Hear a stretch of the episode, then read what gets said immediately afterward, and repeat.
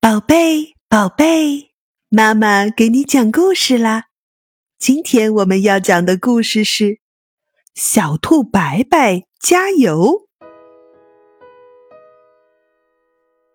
小兔子白白要跟小马老师学习长跑。这天，小马老师一边带着白白跑步，一边给他讲解跑步的要领。小兔白白和小马老师一起穿过了一片小树林，又越过了一座小山坡。白白累得满头大汗，真想坐下来休息一会儿。又跑了一会儿，小兔白白实在跑不动了，渐渐被小马老师落在了后面。一不小心，小兔白白被一根干树枝狠狠地绊倒在地上，这一下可摔得不轻。新裤子都被磕破了，白白痛得大声哭了起来。小马老师听到白白的哭声后，马上返回来说：“白白，坚持才能胜利，遇到一点困难就退缩可不行啊！”小兔白白听了小马老师的话，从地上爬起来，拍拍新裤子上的土，又重新跑了起来。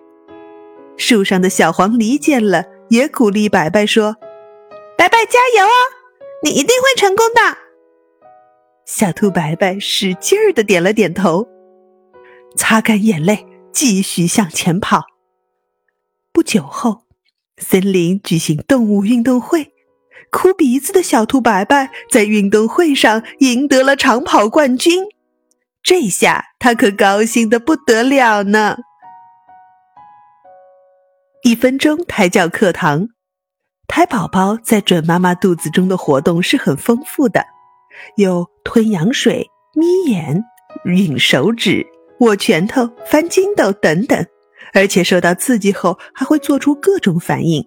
因此，此时准妈妈不仅可以抚摸胎宝宝，与其交流感情、沟通信息，还可以与胎宝宝做运动，例如平躺在床上，全身放松。在腹部放松的情况下，和宝宝谈心，说说悄悄话。故事讲完了，接下来让我们在阿尔法脑波音乐中享受放松和愉悦吧。